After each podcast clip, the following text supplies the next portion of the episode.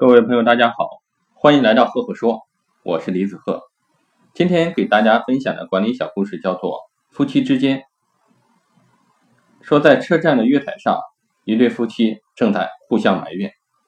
丈夫望着已经开出的次车，对妻子说：“都怪你，要不是你一个劲的磨蹭，我们就可以坐上这趟火车。”都怪你，妻子回敬道：“要不是你一个劲的催命。”我们可以不用花好多时间，等下趟列车就可以了。各位听到这里，故事就结束了，你会有一个什么样的感受呢？其实通过这样一个非常简短的一个关于婚姻的一个故事啊，我们可以有这样一个启示：婚姻就是相对论，有的时候互相配合对方的脚步，慢一点或许更好。夫妻之间要做到一个很好的沟通。好了，这个小故事就分享到这里。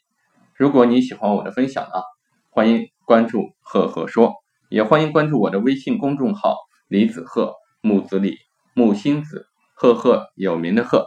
微信搜索公众号“李子赫”，关注。每个周一我会在上面跟各位分享一篇原创思考。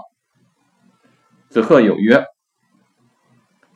分享属于你我的故事。谢谢。